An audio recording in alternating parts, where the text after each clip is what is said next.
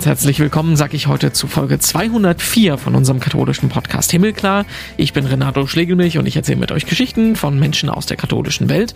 Und heute ist es Pater Gregor Schmidt. Ich habe mich an vieles gewöhnt. Manchmal, wenn ich es erzähle, wenn ich zum Beispiel im Heimaturlaub bin in Deutschland, dann kriege ich richtig Heulkrämpfe, wenn ich versuche, bestimmte Sachverhalte zu erklären, weil ich dann merke, es kommt mir nah. Aber jetzt so, wenn ich hier lebe, kommt es mir einfach normal vor. Gregor Schmidt ist Missionar im Südsudan, dem jüngsten und einem der ärmsten Länder der Welt. Seit 2009 lebt er dort und hat also auch die Unabhängigkeit des Landes 2011 direkt miterlebt.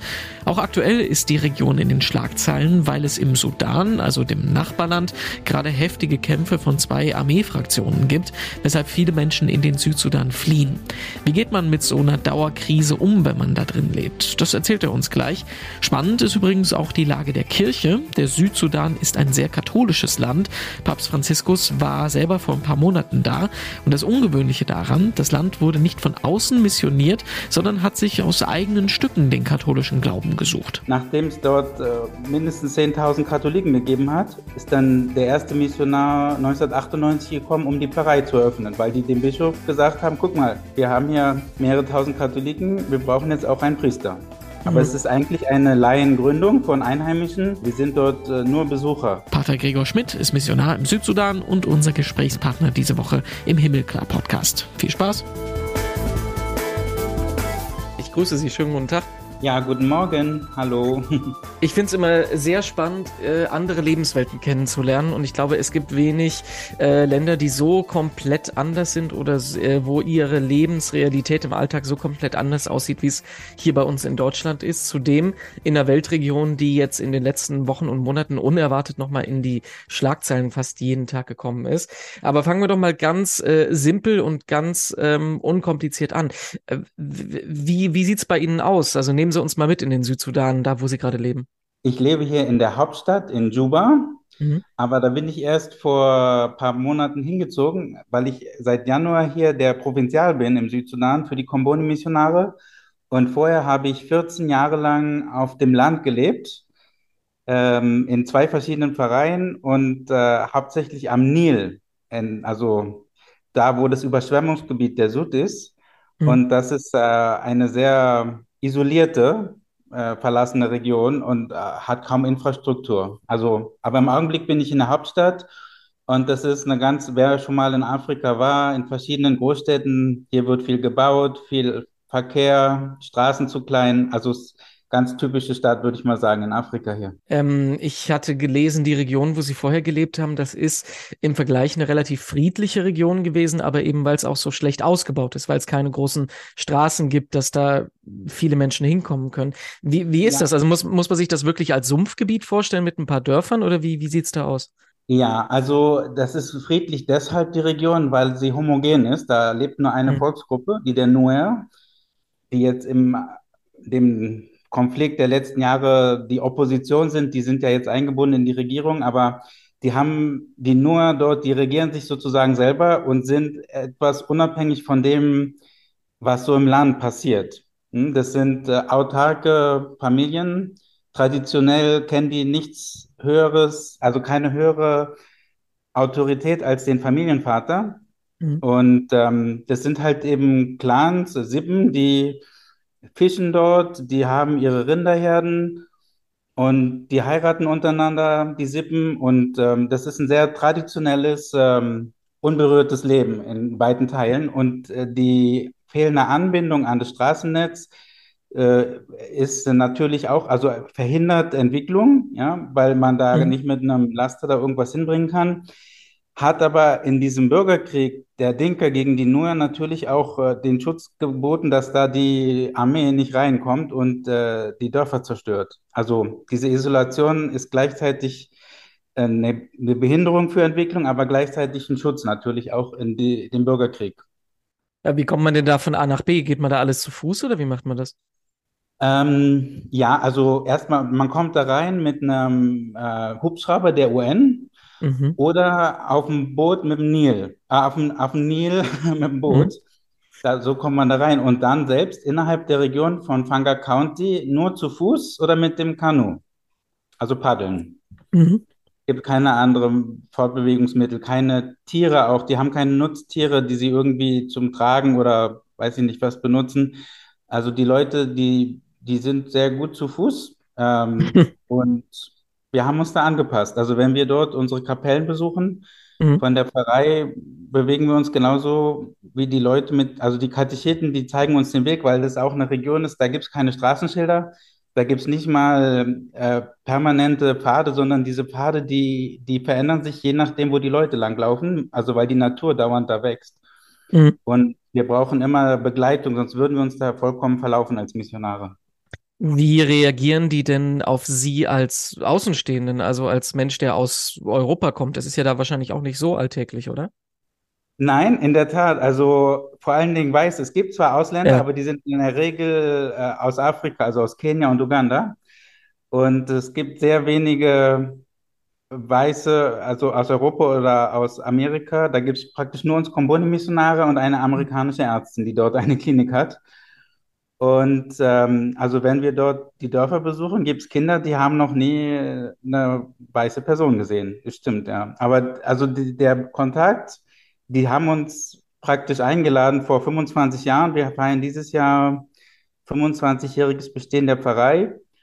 Und ähm, da war ein italienischer Pater, der ist dort angekommen, 1998. Und äh, seitdem ist das Verhältnis mit uns Kombone-Missionaren sehr gut. Also die, ähm, die sind sehr gastfreundschaftlich und äh, wir passen uns da an, was das Essen betrifft. Wir lernen die Sprache und ähm, selbst als zum Beispiel die nur Konflikt hatten mit äh, Leuten aus Uganda, also der, weil der Präsident von Uganda, der Museveni, der unterstützt nämlich hier den Salva Kiir, den Dinka-Präsidenten. Mhm. Da gab es ein paar Massaker äh, gegen Ugandesen in, durch die Nur in, in Südsudan, weil die halt mhm. den Rache genommen haben an, an den Präsidenten aus von Uganda. Und wir haben dort auch einen Priester, der ist auch aus Uganda. Und dann haben wir gefragt, was ist denn mit dem jetzt? Und sie haben sofort gesagt, kein Problem, ihr seid Kombone-Missionare, wir schauen da nicht nach Nationalität, wir sind hier alle zusammen in der Kirche und mhm. ähm, also das Verhältnis ist sehr gut, ja, vor Ort. Aber die, ähm, also Sie sind katholischer Missionar, die, der katholische Glaube wird da ja eben von außen rangetragen. Ne? Das ist ja nichts, was da heimisch ist. Wie reagieren naja, die da drauf? Also es ist tatsächlich eine sehr äh, junge Gemeinde. Also die erste Generation von Katholiken lebt noch. Mhm. Aber die haben sich importiert. Also da ist kein Missionar hingekommen, sondern die Menschen sind äh, in dem zweiten Bürgerkrieg gegen Khartoum. Also das mhm. ist die alte Zeit des, des langen Bürgerkriegs, Norden gegen Süden. Da sind die nur seit 1983 ähm, in größerer Zahl vertrieben worden in andere Länder. Mhm. Äthiopien, Kenia, Uganda, aber auch äh, nach Khartoum in die äh, Außenviertel. Da sind viele Südsudanesen in den Armvierteln. Und äh, zum Beispiel haben die Komboni-Missionare dort in, arbeiten die in Khartoum. Wir sind ja praktisch seit 150 Jahren in der Region durch unseren mhm. Ordensgründer Dante Komboni. Und die Nur, die haben zum Beispiel in Khartoum das Christentum kennengelernt oder in Äthiopien durch die Salesianer. Und ähm, das sind dann Erwachsene, die haben sich auch als Katecheten ausbilden lassen und die sind dann zurück in ihre Dörfer. Und die ersten Kapellen sind in Fanga County 1990 gegründet worden.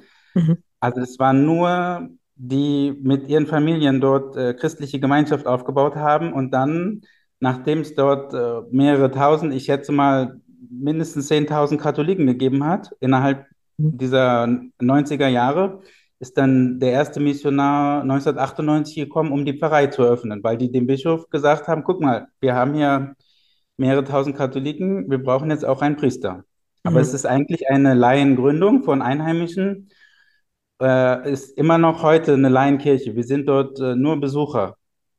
Was mhm. heißt nur? Jedenfalls äh, haben die praktisch äh, ihre, ihre Gemeindearbeit selbst in der Hand, die nur. Und wir sind mhm. sozusagen die Moderatoren oder Animatoren, wie man das nennen mag, als, mhm. als außenstehende Priester. Dann ist es ja eigentlich noch eine viel extremere Situation, als wir ähm, vor ein paar Jahren über den Amazonas gesprochen haben bei der Amazonas-Synode, ne? Weil da gibt es ja auch große Entfernungen, sehr wenige Priester. Ja. Äh, das ist bei Ihnen ja dann quasi noch viel extremer. Ja, also das ist eine Fläche, 7600 Quadratkilometer. Ne? In Deutschland wäre das äh, achtmal so groß wie Berlin. Mhm. Und ähm, da gibt es 80 Kapellen. Und äh, wo Son Kapelle bedeutet, da wird am Sonntag gebetet. Das heißt nicht, dass die ein Gebäude haben. Also in der Mhm. Regel beten die unter einem Baum im Schatten. Und ähm, jede Kapelle, also jedes Dorf, was äh, ein Sonntagsgebet organisiert, hat einen Katecheten. Und wir Priester machen die Runde dort. Das heißt, bei 80 Kapellen, zwei Priester können sich ausrechnen, wie oft wir da vorbeikommen. Ne? Also ein oder zweimal im Jahr sehen Mhm. die einen Priester im Dorf. Ne? Also es gibt natürlich auch Treffen im Pfarrzentrum, da kommen dann die Katecheten, Hauptkatecheten, die Jugendleiter, Frauenleitung. Also da gibt's, je, jedes Dorf hat sozusagen ihre eigene Leitung. Und äh, da gibt es dann Treffen und Ausbildung im Pfarrzentrum, aber ähm, dass wir dort rauskommen, also wir sind viel unterwegs, aber durch die Anzahl der Kapellen kommen wir selten an einer Kapelle vorbei. Wenn wir uns den ähm, Grundkonflikt im Sudan angucken, der auch zur Abspaltung des Südsudans geführt hat, 2011, da waren Sie ja auch schon da, dann ist es ja ein religiöser Konflikt. Ähm, ohne jetzt zu tief da äh, in die kleinen Teile einzusteigen, es ist äh, eine christliche Abspaltung von einem muslimischen Land. Ähm, wie, wie stehen die Katholiken da im Süden da? Also sind sie, äh, ja, sie sind eine Minderheit, das ist ganz klar, aber warum wenden sich die Leute gerade ähm, der katholischen Kirche dazu und Also ähm, im wie sieht's mit den anderen aus? Kirche die größte Kirche. Also Okay. ungefähr 50 Prozent der Christen im Mhm. Südsudan sind Katholiken. Mhm. Mindestens ein Drittel, wenn nicht gar 50 Prozent im Mhm. Süden. Und die Abspaltung, also Sie reden jetzt von dem alten Konflikt, ja, von Mhm. Khartoum. Genau. Abspaltung von Khartoum. Das ist ein Religionskonflikt geworden, aber grundsätzlich, also die Mehrheit der Südsudanesen war 1956, die kämpfen schon seit 1955 für Unabhängigkeit Mhm. und die Mehrheit der Südsudanesen war damals nicht christlich. Also die haben das Christentum während ihres Unabhängigkeitskampfes in der Mehrheit angenommen. Da gab es Hunderttausende von Erwachsenenbekehrungen die letzten 50 Jahre, also sagen wir mal die Periode nach dem Zweiten Weltkrieg bis in die Nullerjahre, ne? Mhm. Gab es, äh, also die, gerade die Dinka und Nur, vor allen Dingen die beiden größten Gruppen, die waren ähm, vor einem halben Jahrhundert nicht christlich.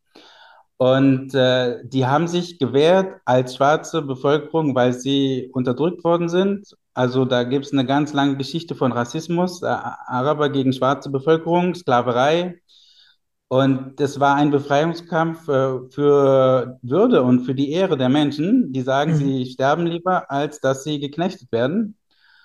Und im Zuge dieser Emanzipation von dem islamistischen Regime ähm, haben die Südsudanesen das Christentum kennengelernt als die Religion, die, die einen Gott hat, der sich um die Armen kümmert. Also die ganze Erfahrung im Alten Testament, Exodus-Geschichte, ja, das Volk, das in Sklaverei lebt und dann von Gott ins verheißene Land geführt worden ist. Das Mhm. ist eine Erzählung, die Anklang findet für die Südsudanesen, dass Mhm. sie gesagt haben, der Gott der Bibel ist, der auf das Schreien der Armen hört. Und deswegen ist die Botschaft so attraktiv gewesen oder immer noch im, im Südsudan. Finde ich sehr spannend, weil es halt wirklich was aus sich entstanden ist und halt sehr junges ist dann, ne? Ja, also das Christentum, also man muss, wenn man jetzt weiter zurück in die Geschichte geht, muss man sagen, äh, bevor der Islam im Sudan äh, ansässig geworden ist, gab es dort äh, fast äh, 1500 Jahre ein christliches Königreich. Also bis 1500, drei Viertel der Kirchengeschichte, war der Sudan ein christliches Königreich wie Äthiopien. Und dann war es 400 Jahre lang in Vergessenheit geraten, das Christentum. Darüber gibt es Spekulationen, wie das gekommen ist. Also nicht nur als Minderheit, sondern vollkommen in Vergessenheit geraten. Da gibt es nur die archäologischen und die Schriftdokumente. Und ähm, also die heutige südsudanesische Bevölkerung, die hat vielleicht vor, sagen wir mal, 100, 120 Jahren sind die ersten Pfarreien ähm, gegründet worden auf dem Gebiet des Südsudan. Ne? Also Mhm. auch aus Uganda kommt oder so. Ähm, da gibt es Regionen, die, die jetzt hundertjähriges Bestehen ihrer Diözesen feiern, zum Beispiel, sehr viele. Und ähm, aber ein Großteil der Bevölkerung, der hat sich erst in der zweiten Hälfte des 20. Jahrhunderts fürs Christentum interessiert. Die Abspaltung, äh, dass das passiert ist, das, das ist für die Christen eigentlich eine gute Sache gewesen, so ausgedrückt. Ähm, aber mhm. trotzdem gibt es zwei große Konflikte. Äh, einmal im Süden, was ein politischer Konflikt ist, zwischen den mhm. Volksgruppen, was Sie schon angesprochen haben. Und das, ja. was jetzt äh, die letzten Wochen, Monate durch die Schlagzeilen geht, äh, der Konflikt im Norden, was im Prinzip von zwei verschiedenen Militärgruppen ausgetragen wird. Äh, wie spielt das alles zusammen und was, was kriegen Sie im Alltag davon mit? Äh, also der lange Bürgerkrieg jetzt seit 2013, seit Dezember 2013, da, da habe ich fast alles mitbekommen, weil ich mhm. ja da im Oppositionsgebiet war und mhm. also da, das war schon heftig ja, für uns und ähm, ich glaube auch, ich hätte nicht so viel mitbekommen, wenn ich auf Regierungsterritorium gelebt hätte. Also mh, bei allen Schwierigkeiten, die wir hatten, ist es für mich, würde ich sagen, Glücksfall, dass ich wirklich einen Einblick hatte, wie, wie die Dinge hier laufen ähm, weil nicht jeder Südsudanese überhaupt versteht, was hier passiert. Und, das, müssen, ähm, das müssen Sie alles ein bisschen erklären. Ähm, was, ähm, was haben Sie da mitgekriegt und was verstehen die Leute nicht? Wie, wie die nur ticken, so will ich mal sagen, also das Mindset, mhm. äh, das kriegt man nicht mit, wenn man da nicht unter den Leuten lebt. Ja, also wie Volkszugehörigkeit, Sprachzugehörigkeit, ja, und auch Sippenhaft, wie das alles miteinander zusammenhängt weil wir ja den Südsudan als, ähm, weiß ich nicht, als Nation sehen, aber das ist überhaupt kein, da gibt es kein Nationalgefühl, da gibt es keinen Patriotismus für, für das Land an sich. Die wollten einfach nur die Freiheit haben, aber die Volksgruppen selber, die haben seit Jahrhunderten relativ unabhängig gelebt voneinander. Da gab es überhaupt keine verbindenden staatlichen Strukturen. Und äh, so existieren die praktisch bis heute auch. Mhm. Ja, und äh, da gibt es eine unheimliche Loyalität gegenüber der eigenen Gruppe. Und äh, das hätte ich, glaube ich, wenn ich jetzt in der Hauptstadt die Jahre gelebt hätte, also ich kriege das ja auch mit bei den Missionaren, die hier in, in der Hauptstadt arbeiten. Mhm. Also so geballt, wie ich es da auf dem Land mitbekommen habe, was es bedeutet, ähm, für sein Volk zu kämpfen, ja, und zwar nicht für die Nation, sondern für seine Sprachgruppe, ähm, das war schon einmalig, ja. Das, äh, ja. Und das beschreibe ich ja auch in den Briefen, ja, die oder wo, wenn ich was zum Konflikt schreibe, vielleicht haben Sie was auch gelesen mhm. dazu auf der Webseite der Kombone-Missionare. Das sind Dinge, die hätte ich, die, die kann man so nicht lesen irgendwo, auch internationale Studien und also, weil ich praktisch mittendrin, ich bin ein Teil der Noah-Gemeinschaft geworden, ne? Mhm. Und das war für mich schon sehr bereichernd, im, also im positiven Sinne bereichernd, aber halt eben auch wichtig, um, um bestimmte Dynamiken zu verstehen. Was bedeutet es, ähm, sich zuge zugehörig zu fühlen zu einer Gruppe, was wir in Deutschland so vollkommen verlernt haben, weil wir den Staat als, wir kennen nur Bürger und der Staat, der ist dazu da, den Bürgern zu helfen und, und alle anderen Bande, selbst Familienbande, das ist alles äh, optional in Deutschland. Mhm. Äh, oder brüchig geworden und, äh, und dass wir uns an unsere Volkszugehörigkeit erinnert, weiß ich nicht, äh, Teutonen, Germanen, Alemanen oder was es da für Gruppen gab. Wir haben das ja alles vergessen, sogar die Sprachen. Und hier ist ein Vielvölkerstaat mit 64 Völkern. Und äh, da ist ganz klar, dass die Leute wissen, zu welcher Sprachgruppe sie gehören. Und, und das ganze politische Drumherum, das, das müssen sie halt eben akzeptieren, weil es mhm. sonst keine Unabhängigkeit gegeben hätte. Ähm, aber weil der moderne Staat, also wie wir es vom Westen her kennen, nur eine Regierung kennt und die dann praktisch die Macht hat, ist es halt eben so, wer an der Macht ist, der schafft an für seine eigene Sippe, für mhm. seine eigene Klientel. Das ist ein Automatismus, äh, der, der ist einfach in der kulturellen DNA der Leute und, und deswegen ist es Korruption da, deswegen funktioniert das Ganze nicht hier. Weil, weil die Leute mit einem Mindset leben, was äh, praktisch seit Jahrhunderten ihnen hilft, auf, auf dem Land sozusagen sich um seine Sippe zu kümmern und da zu überleben. Und wenn man das auf den Staat überträgt, ähm, äh, funktioniert es einfach nicht. Das ist äh, der Tod des Staates, wenn, wenn solche, ja, wenn man mit dieser Einstellung sozusagen über andere Leute regiert, die nicht zu seiner mhm. eigenen Gruppe gehören. Inwiefern ähm, fühlt man sich da sicher und unsicher, wenn man in so einem Dauerkonflikt quasi lebt? Ja, also ich habe mich an vieles gewöhnt. Ähm, ich merke das, wenn ich äh, manchmal, wenn ich es erzähle, wenn ich zum Beispiel im Heimaturlaub bin in Deutschland, dann kriege ich richtig Heulkrämpfe, wenn ich versuche, bestimmte Sachverhalte zu erklären, weil ich dann merke, es kommt mir nah. Aber jetzt so, wenn ich hier lebe, kommt es mir einfach normal vor, weil ich mich daran gewöhnt habe an diesen Dauernotstand.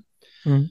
Und das ist, Krieg ist ja nur eine Sache. Da gibt es ja ganz viele Notstände hier, Hunger und äh, Gesundheitssystem, alles Mögliche ist in Krise hier.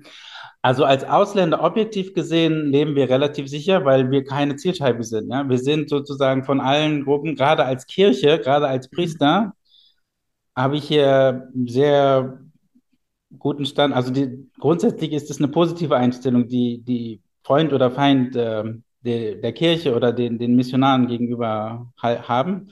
Hm. Ähm, aber es gibt natürlich Situationen, also hier gibt es auch Ordensleute, die sind ermordet worden, auch weil Bandenkriminalität da auf den Straßen äh, irgendwelche Autos überfällt, Autokonvois und, und die dann ausraubt und da sind auch Ordensleute umgekommen. Also es ist nicht sicher, dieses Land hier. Mhm. Ja, also gerade das Straßensystem ist äh, nicht zu empfehlen, da auf der Straße die Städte zu verlassen. Ja. Also wer kann, wer sich leisten kann, der fliegt in diesem Land.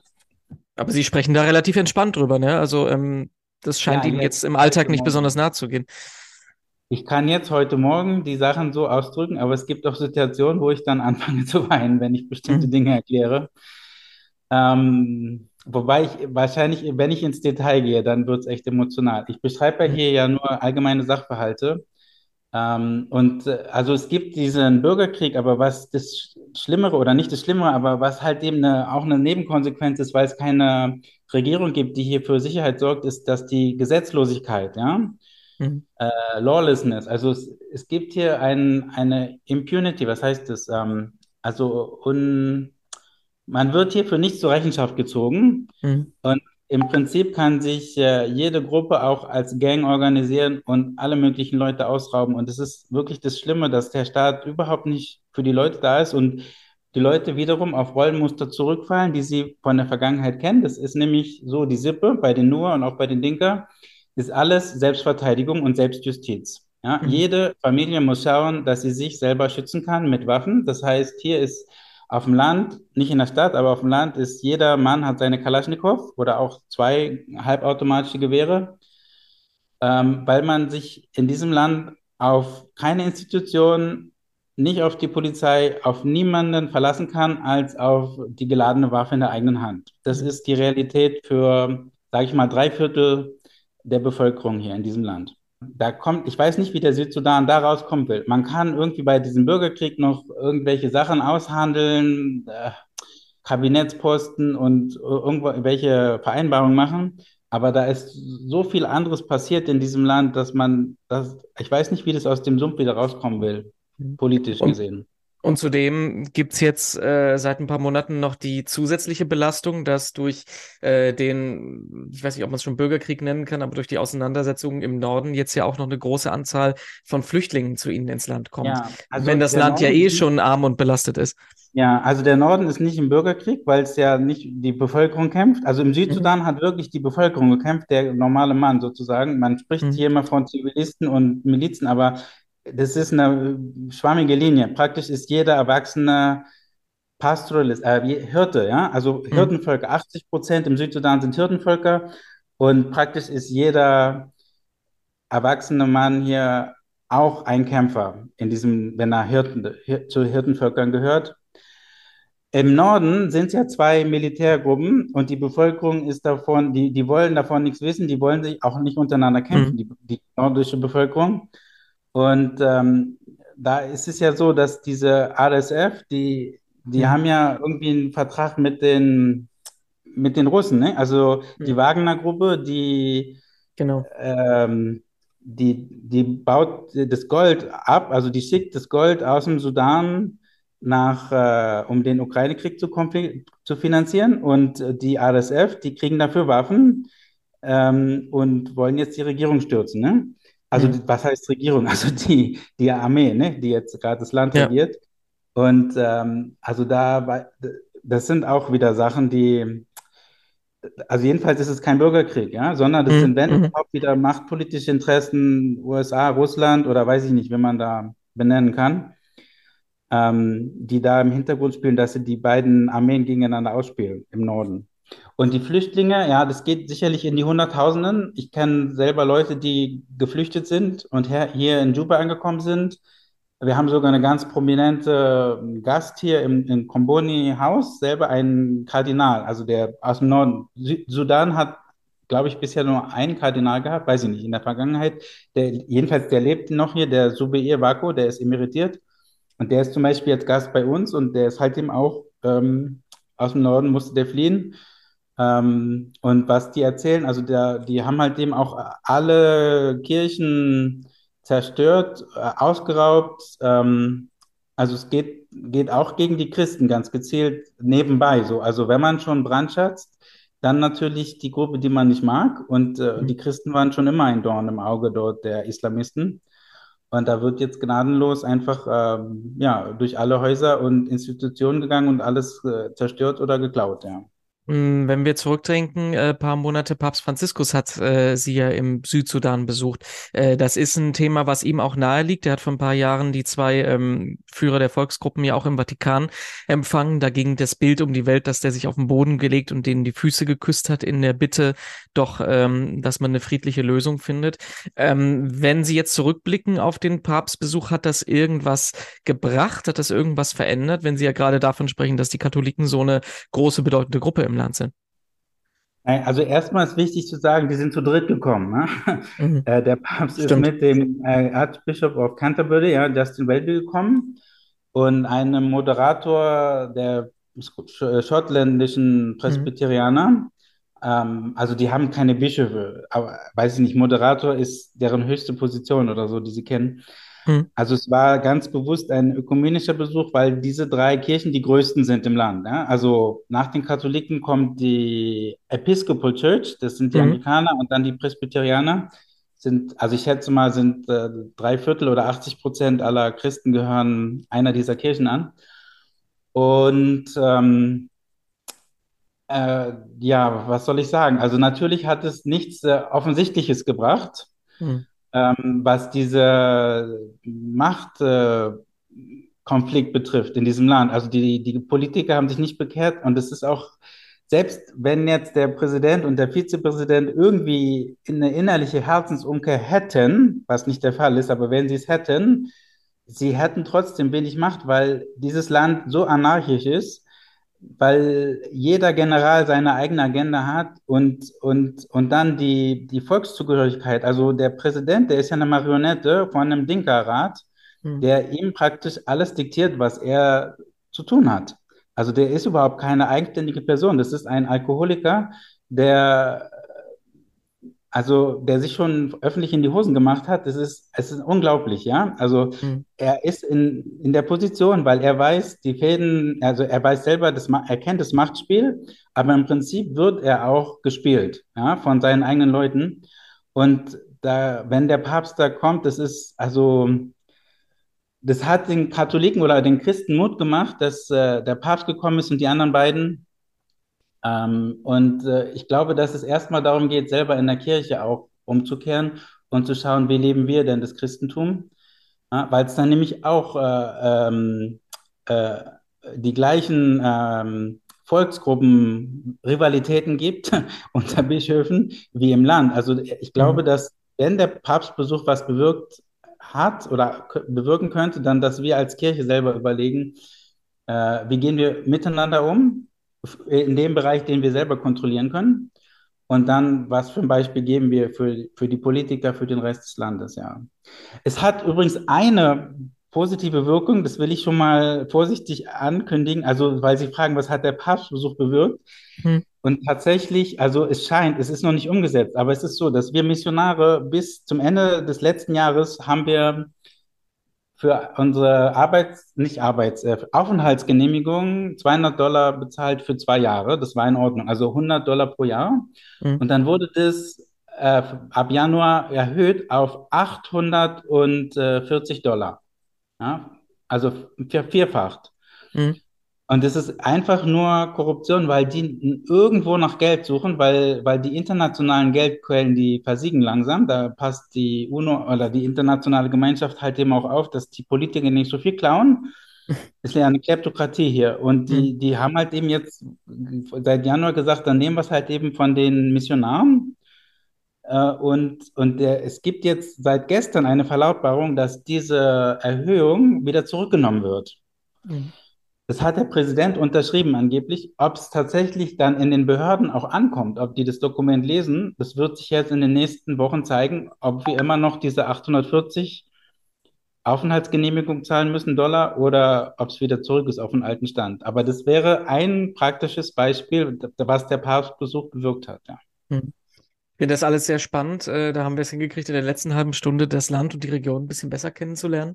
Lassen Sie mich zum Schluss noch fragen. Ähm, das ist eine Frage, die wir bei jedem dieser Podcast-Gespräche ohne Kontext stellen, aber da können Sie eigentlich, glaube ich, ziemlich gut darauf antworten, weil es gut passt. Wenn Sie da so leben und das auch nicht unbedingt in einer einfachen Situation tun, was bringt Ihnen Hoffnung? Was bringt mir Hoffnung? Äh, Jesus, unser Herr Jesus. Wir feiern ja jetzt Pfingsten. Ähm, also deswegen bin ich Missionar geworden. Und dieses Land braucht die christliche Hoffnung. Deswegen sind die Missionarier, deswegen bin ich hier. Und, und was sonst? Also wir, wir beten, wir versuchen das Evangelium vorzuleben. Und es gibt ganz viele Menschen, die mitmachen, aber die haben nicht die Macht. Und wir bauen halt eben auf der Graswurzelebene bauen wir christliche Gemeinschaften auf, die das Evangelium weitertragen. Und das wird die Hoffnung sein für, für die nächste Generation. Nicht, was so auf der politischen Ebene passiert, sondern vor Ort, in den Gemeinden. Und da sehe ich sehr viele hoffnungsvolle äh, Aufbrüche und sehr rechtschaffene, integre Menschen. Das war unser Interview mit Pater Gregor Schmidt. Ganz herzlichen Dank dafür. Mehr dazu zum Lesen gibt es in den zugehörigen Artikeln auf katholisch.de und domradio.de und auf unserer Homepage himmelklar.de gibt es 203 weitere Podcast-Folgen zum Anhören. Wenn euch Afrika interessiert, dann sei Folge 35 empfohlen. Da sprechen wir mit der missionsärztlichen Schwester Rita Schiffer, die in der Provinz von Äthiopien die Menschen in der Pandemie begleitet hat. Und noch mehr von uns gibt's dann in der kommenden Woche. Dann wieder mit Katharina Geiger. Ich bin Renato Schlegelmilch, sag danke fürs Zuhören und bis bald. Tschüss.